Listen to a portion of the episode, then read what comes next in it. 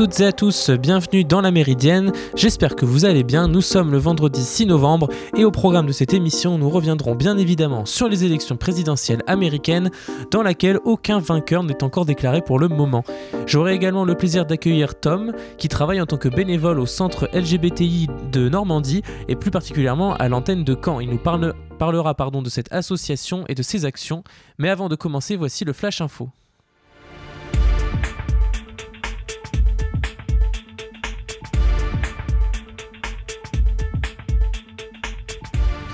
Je viens de l'évoquer en introduction, toujours pas de gagnant déclaré pour l'investiture américaine de 2020. Nous attendons toujours les résultats de quelques États clés. Pourtant, ces dernières heures ont été pour la plupart consacrées au dépouillement des votes par correspondance qui sont, on le sait, plutôt en faveur de Joe Biden. Et en effet, le candidat démocrate a considérablement rattrapé son retard dans certains États où Donald Trump était en avance sur son adversaire. Il suffit désormais à Biden d'un seul et unique autre État clé parmi le Nevada, la Géorgie, la Pennsylvanie, ou la Caroline du Nord pour remporter la victoire. Nous reviendrons sur ces élections juste après le Flash Info. Outre le personnel soignant qui déplore un afflux massif de malades, les volontaires dans les associations de distribution de repas pour les plus démunis déplorent une forte augmentation des inscrits depuis le confinement. La plupart des bénévoles tiennent encore le coup, même s'ils sont nombreux à être retraités et donc plus fragiles face à la pandémie. Les Restos du Cœur de Melun en Seine-et-Marne ont observé une augmentation de 15% des inscrits ces dernières semaines, et c'est encore pire à Paris où, l'antenne du 11e arrondissement a vu le nombre d'inscrits presque doubler. La crise sanitaire provoque plusieurs conséquences néfastes. Plus de personnes se sont retrouvées dans la précarité, mais en plus, avec la fermeture des restaurants, les associations récoltent moins de dons qu'à l'accoutumée. La distribution des produits de première nécessité reste possible, mais face à l'afflux de personnes dans un contexte de distanciation sociale, les bénévoles déplorent un accueil étrange fait à leurs inscrits. Bonne nouvelle toutefois en termes de financement, les Restos du Cœur et les Secours Populaires ont récemment appris que les fonds sociaux européens pour l'aide alimentaire accordée à la France, qui risquaient de diminuer, vont augmenter de 48% sur la période 2021-2027. C'est ce qu'a annoncé le gouvernement lundi dernier.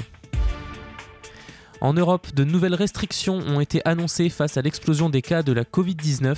La Grèce et l'Angleterre reconfinent, tandis que l'Italie durcit ses restrictions. En France, la capitale va durcir les conditions de confinement. En effet, dès aujourd'hui à Paris, les livraisons à domicile et la vente de plats à emporter et d'alcool seront interdites entre 22h et 6h du matin.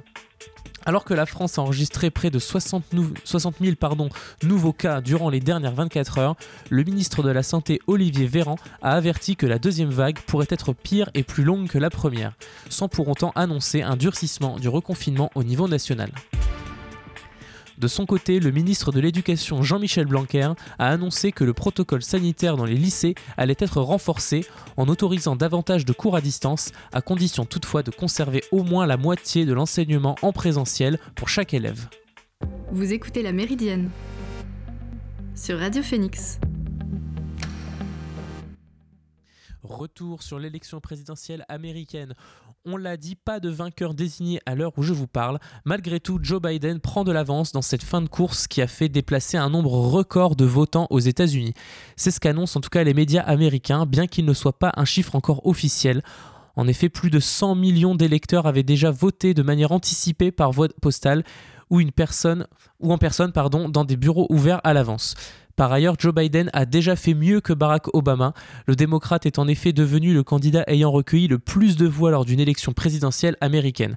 À 17h30, heure de Washington, 23h30, heure de Paris, mercredi, alors que le dépouillement se poursuivait, il avait déjà obtenu 71 millions de voix selon l'agence AP.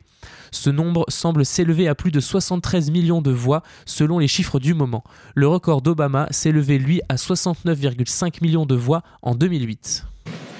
Good evening. I'd like to provide the American people with an update on efforts to protect the integrity of our very important 2020 election. If you count the legal votes, I easily win. If you count the illegal votes, they can try to steal the election from us. If you count the votes that came in late, we're looking at them very strongly, but a lot of votes came in late. I've already decisively won many critical states, including massive victories in Florida, Iowa, Indiana, Ohio. Okay, here we are again in the unusual position of not only interrupting the President of the United States, but correcting the President of the United States. And Ari Melber, don't go far. Ce que vous venez d'entendre, vous l'avez peut-être euh, aisément reconnu, c'est Donald Trump qui a pris la parole dans la nuit de jeudi à vendredi dans une intervention lunaire et inquiétante dont la retransmission fut interrompue par un journaliste de MSNBC. L'actuel président, en mauvaise posture, lors de cette allocution, a multiplié les fausses allégations en direct. Il y proclame sa victoire incontestée, que si l'on ne que si l'on compte pas les votes illégaux, il était sans conteste le vainqueur de l'élection présidentielle. Le nombre de mensonges lors de cette allocution était tel que plusieurs chaînes américaines comme ici MSNBC mais également ABC et NBC ont décidé d'interrompre la diffusion du président américain, estimant qu'il faisait de la désinformation. Même Fox News, pourtant une chaîne conservatrice qui avait autrefois plus que tari d'éloge le président par le passé, a recadré Trump, notamment sur ses attaques sur le vote par correspondance. Sans apporter de preuves à ces accusations graves, ce dernier est reparti sans prendre aucune question lors de cette conférence de presse, qui n'en était finalement pas une. Les journalistes, choqués par ce discours accusateur sans fondement, estiment qu'il s'il s'agit du dernier discours de Donald Trump en tant que président, il s'agit pour l'instant d'un de ses plus malhonnêtes de son mandat.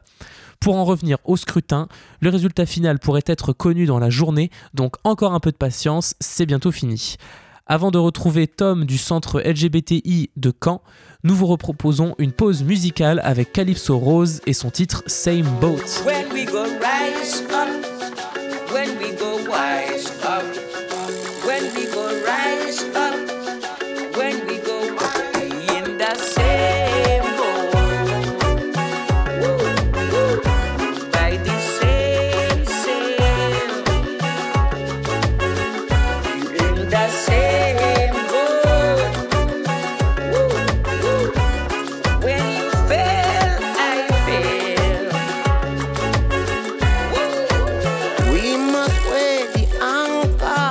Our heads. I see junker revolving below. I see monsters. Every man for himself they will conquer. Well, like crab in a barrel gone under. The water is rising non-stop. So row, fisher man, row, row, fisher man. No umbrella, no raincoat could save you. When the waters come claim you, your life could on track like a railroad. Still will get tossed by the winds like a sailboat. Could a holy like halo, get dropped like a payload. This are no plaything, this is no game show. We must be unified and as tight as a cane row. First class, second class, all in the same boat. It's different and new versus same old. We're in the same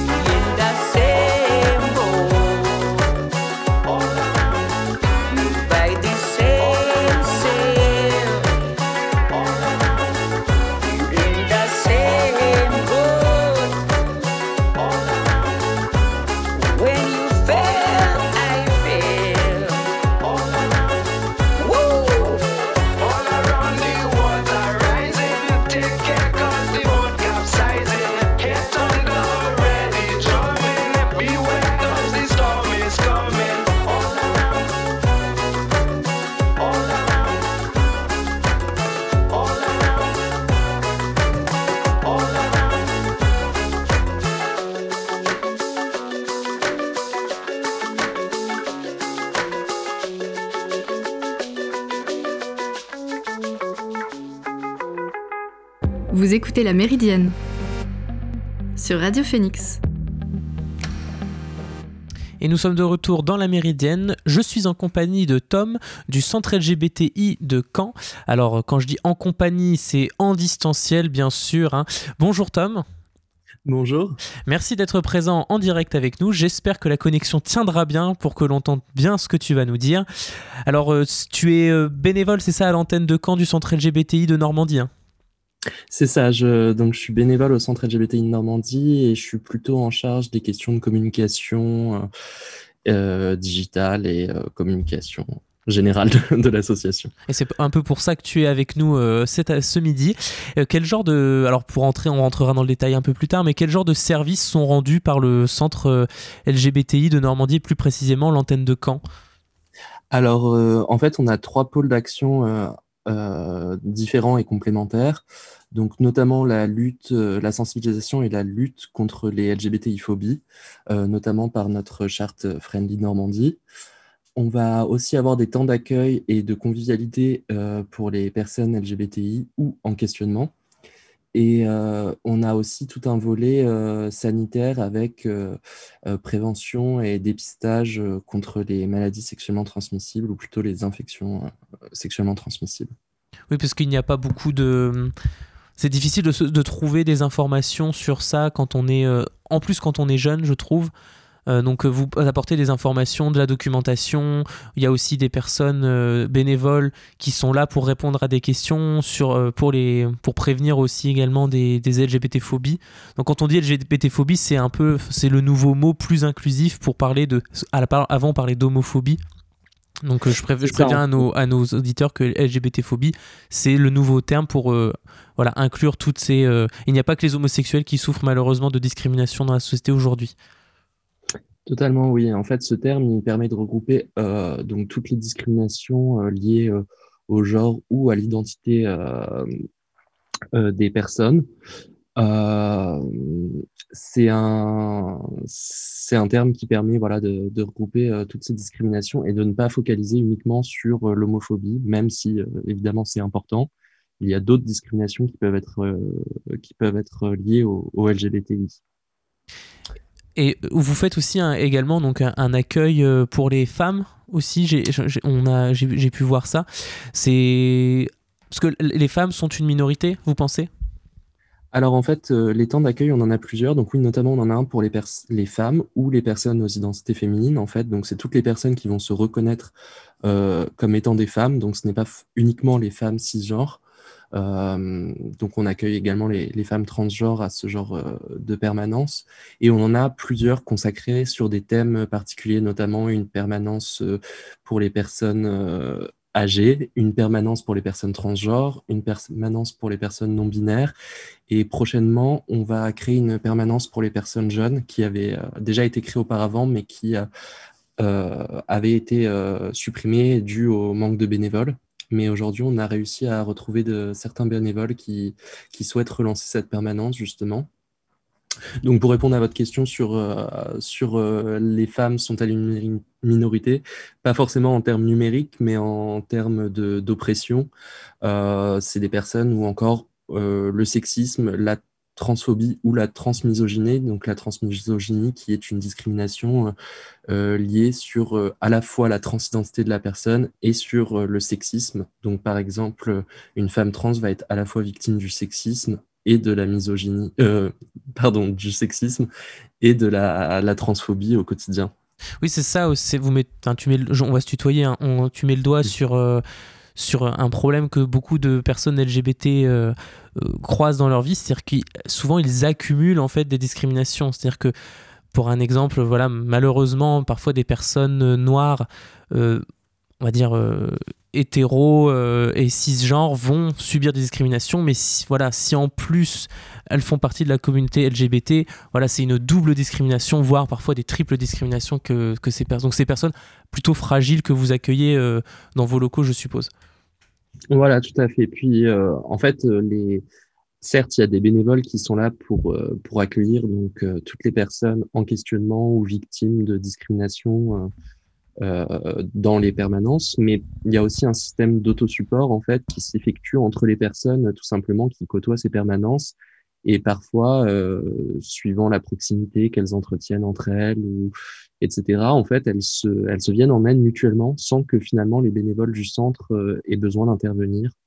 Donc c'est quelque chose, c'est plutôt une réussite, c'est en accueil en fait. Les personnes se lient entre, entre elles pardon, et se, s'entraident d'elles-mêmes. quoi. Voilà, tout à fait en fait. Nous, on est là, on met des outils à disposition, des personnes à disposition si elles ont besoin de parler, etc. Euh, on propose aussi des temps d'échange individuels dans ces permanences. Euh, on a la capacité dans nos locaux euh, de pouvoir s'entretenir avec les personnes individuellement si elles ne souhaitent pas prendre la parole dans le groupe. Mais il y a aussi la possibilité d'échanger directement dans le groupe en fonction de chacun et chacune, en fait. Euh, alors ces dernières années, euh, la France a accueilli pas mal de, migrants et notamment des migrants qui fuyaient leur pays d'origine à cause de leur euh, appartenance, de leur identité de genre ou leur, identité sexuelle. Est-ce que à, l'antenne de Caen, vous accueillez des migrants dans cette situation-là qui ont dû fuir leur pays pour bah, en trouver un, autre où leur orientation sexuelle ou leur identité de genre serait mieux acceptée? Oui, malheureusement. Euh, d'ailleurs, on avait une permanence euh, consacrée aux demandeurs d'asile et demandeuses d'asile. Euh, et on recevait énormément de public, mais c'était une perme très compliquée à, à maintenir car il fallait pouvoir s'adapter à nos interlocuteurs et nos interlocutrices, notamment pas forcément francophones. Et donc, on a manqué de bénévoles euh, de connaissances aussi, parce que le, parcours pour obtenir la nationalité française, ou en tout cas ne serait-ce que l'asile, euh, est très compliqué, toutes les démarches juridiques, etc. Donc on a essayé de se mettre en contact avec des associations euh, spécialisées justement dans l'accueil de demandeurs d'asile. Et, et en fait, c'est très compliqué, on manque de bénévoles, on manque de qualifications et on manque aussi de, bah, de tout simplement de compétences linguistiques pour pouvoir venir vraiment en aide à ces personnes, donc on fait du mieux qu'on peut. Ce sont des personnes euh, anglophones ou, ou, pas Enfin, il faut parler ah, anglais minimum peut-être pour euh, vous aider si jamais on veut vous aider. Euh. Voilà, l'anglais c'est généralement la langue qu'on utilise ou le français. le problème c'est qu'on n'a aucun bénévole arabophone et on a aussi beaucoup de demandeurs d'asile arabophones, donc c'est c'est un véritable problème pour pour ces pour ces demandeurs quels sont, quels sont euh, les pardon je, je t'ai coupé mais quels sont les pays d'origine on va dire euh, qui reviennent souvent de ces, malheureusement de, de ces demandeurs euh, d'asile là qui se sentent en, insécurité dans leur pays d'origine? Globalement là des nationalités précises je je saurais pas dire mais c'est beaucoup voilà de, de, de, personnes africaines et du Moyen-Orient donc c'est voilà, d'où ce, besoin en, personnes parlant peut-être plutôt l'arabe euh, pour accueillir ces personnes-là dans les meilleures conditions, quoi. Voilà, et même euh, en fait, ne serait-ce que des personnes qui souhaitent, euh, même des personnes anglophones ou francophones, des personnes qui souhaitent reprendre cette permanence, car il n'y avait que une, une personne bénévole pour cette permanence, et du coup, bah, ça n'a pas pu tenir bah, on, reviendra peut-être euh, en fin d'interview sur comment on peut, vous aider. Euh, ça sera l'occasion de faire un appel à, bénévoles. Je voudrais revenir aussi sur, euh, bah, les actions. Vous, au centre LGBT, vous respectez la charte Friendly Normandie. Alors, qu'est-ce que c'est que cette charte? Est-ce que tu peux m'en dire un peu plus, Tom? Alors, en fait, cette charte, c'est un contrat avec une dizaine de, de comment dire de des partenaires, des commerces, non, c'est des, des articles à respecter en fait pour euh, accueillir euh, les personnes LGBT. Ah d'accord. Euh, donc en fait, ce qui se passe, c'est qu'il y a des structures, que ce soit publiques ou privées, qui sollicitent la signature de la charte Friendly Normandie. Donc ils se portent volontaires pour respecter les engagements qui, qui est prévu par cette charte. Et en échange, euh, nous, on les forme à l'accueil des personnes LGBTI avec des, formations pour, euh, justement euh, être sensibilisés à comment on accueille une personne LGBTI sans la discriminer. Pour signer la charte, en fait, il faut participer à cette formation et faire un don au centre LGBTI d'une valeur de minimum 50 euros, donc ce qui permet de prendre en charge les frais de la formation. Et grâce à ça, ensuite, les entreprises peuvent obtenir le label Friendly Normandie. Les entreprises ou les structures, ça peut être des mairies, ça peut être des collectivités, enfin, ça peut être énormément de choses. Et parce que, actuellement, ah pardon, vas-y, je te laisse continuer. On a le cinéma luxe, euh, pour ne citer que, que, lui. On a aussi le centre chorégraphique de Caen et on en a, on a des cabinets d'avocats, des médecins, des psychologues un peu partout dans le, la Normandie qui justement se sont engagés euh, sur notre, notre charte. Et justement, c'est intéressant ce label parce que hum, on se pose, on n'y pense pas forcément quand on n'est pas, on fait pas partie de la communauté LGBT que l'accueil parfois peut être dans des petits riens euh, LGBTI-phobe en fait. C'est-à-dire qu'il y a des, façons de faire, des choses qui sont ancrées, qui en fait, sans vouloir être méchant, blessant ou discriminant, bah, de fait discriminent euh, euh, quelques personnes. Et donc ce label-là, votre formation permet justement de, pallier à ça. Est-ce que tu aurais des exemples de, petits riens comme ça, mais qui en fait vont exclure des, gens? Bah, totalement, ouais. c'est, vrai que c'est des petites choses qui, au quotidien, en fait, euh, ne paraissent rien pour les personnes qui n'est pas concernées. Mais euh, quand notre euh, expression de genre, donc là, ça va être ce qu'on attribue à une personne, ce qu'on va désigner comme homme ou femme en fonction du fait si elle a les cheveux longs, si elle a de la barbe, si voilà. Donc, quand notre expression de genre n'est pas euh, en accord avec euh, notre identité de genre, ça peut poser des soucis, comme euh, quand on rentre dans une boulangerie ou un service public et qu'on va nous dire bonjour monsieur ou bonjour madame, alors qu'on ne s'identifie, on ne s'identifie pas du tout à ce à ce genre. Donc nous, voilà, on conseille par des des méthodes de langage, par des par des sensibilisations à ces questions, pour que justement les les personnes puissent puisse accueillir euh, du public sans euh, risquer une maladresse ou euh, des propos discriminants. Et justement, dans ce même élan, on va dire, de, bah, d'ouverture à, la, à, la, communauté LGBT, le 14 octobre dernier, il y a quelques 150 mesures qui ont été présentées à l'Assemblée pour renforcer les lois des personnes LGBT. C'est un plan national d'action pour l'égalité des droits contre la haine et les discriminations qui touche, bah, c'est assez ambitieux quand même, qui touche euh, les domaines de la famille, de l'école, l'université, le travail, la santé, le sport, tout ça, tout ça. Et tous les six mois, il y aura un point d'étape qui sera effectué en comité de suivi. Donc, euh, dans d'ici quelques peut-être mois, quelques années, on aura euh, un nouvel arsenal de, lois en faveur des personnes LGBT. En ce qui te concerne toi ou ce qui concerne le centre LGBT, enfin l'antenne de Caen, qu'est-ce que qu'est-ce qui selon vous devrait vraiment être euh, pris en compte dans le débat et qu'est-ce que vous, aimeriez qui change dans la loi pour les personnes LGBT actuellement?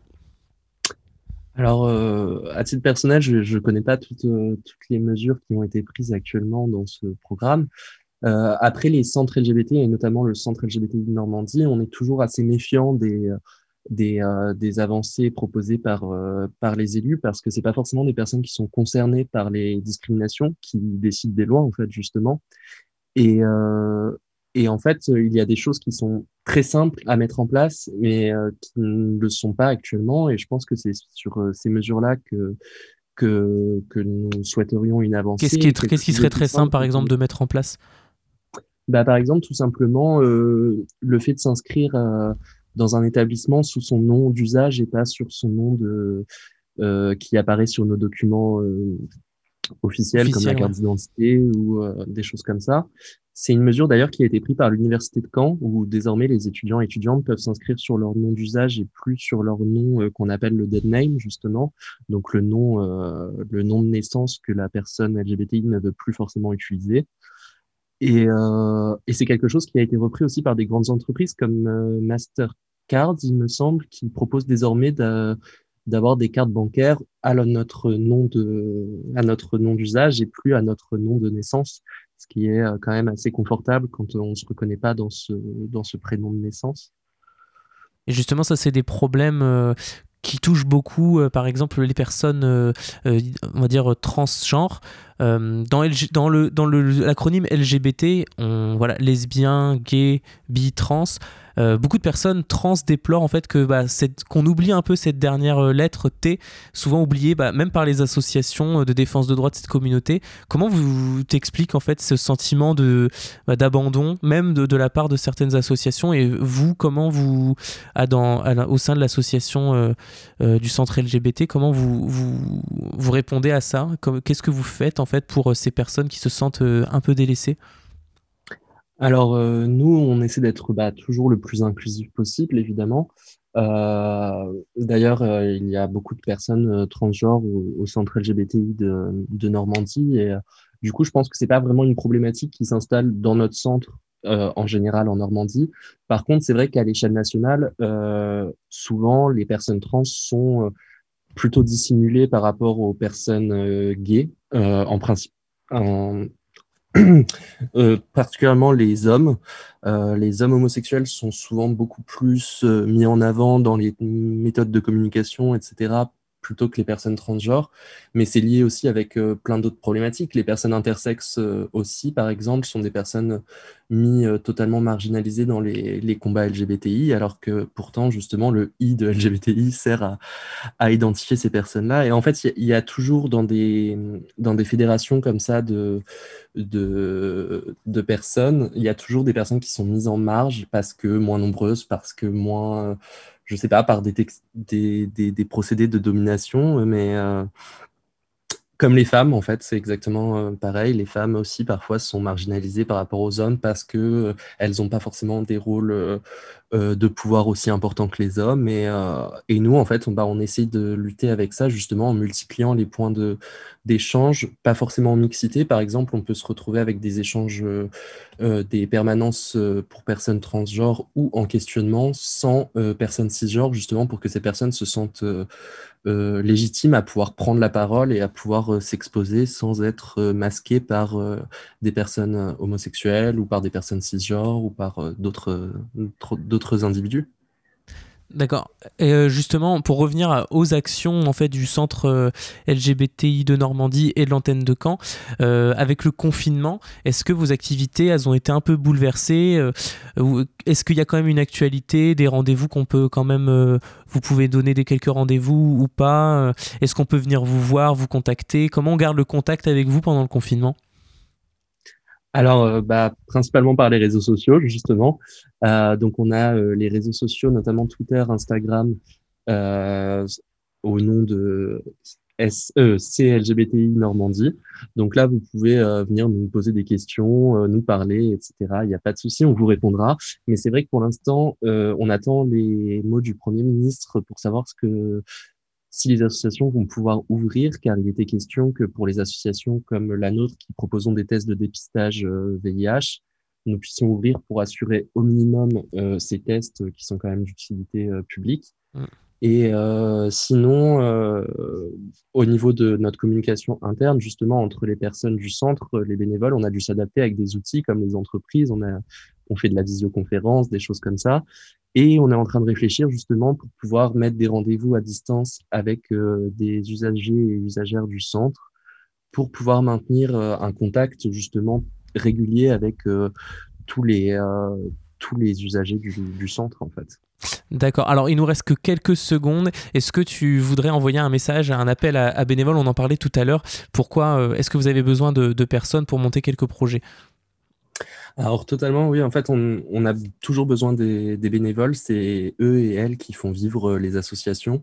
Euh, nous, on est en surcharge là actuellement de, travail par rapport au, nombre de bénévoles. Heureusement, on a eu euh, quelques bénévoles qui se sont euh, portés volontaires récemment, mais en fait, le centre, c'est très libre, c'est-à-dire que les permanences, elles ont été créées sous l'initiative des, justement des personnes qui avaient un projet en tête et qui se sont dit, bah tiens, je voudrais essayer de, de, de, faire ça, comment je peux faire? Bah, Elles sont venues au centre, elles ont dit, je voudrais créer une permanence par exemple pour les personnes euh, transgenres. Et euh, avec l'aide du centre, elles ont pu créer cette permanence. Et donc voilà, en fait, si vous avez des idées, si vous avez envie de vous engager, il euh, n'y a, pas de, y a pas de restrictions, il n'y a pas d'heure euh, légale à faire, il n'y a pas de, de conditions. Euh, vous pouvez venir nous parler de vos projets et puis, et puis on vous intégrera, il n'y a pas de souci. eh bien, l'appel est lancé. Merci beaucoup, Tom, d'avoir été présent tout en étant pas là dans nos studios. Hein. Non, plus, plus sérieusement, merci d'avoir répondu à notre invitation. Ça nous a fait beaucoup plaisir. Quant à nous, chers auditeurs, bah, je vais devoir rendre l'antenne car nous arrivons à la fin de cette émission. J'espère qu'elle vous a plu. Je vous retrouve lundi pour un nouveau numéro de la Méridienne. D'ici là, passez un bon week-end sur Radio Phoenix.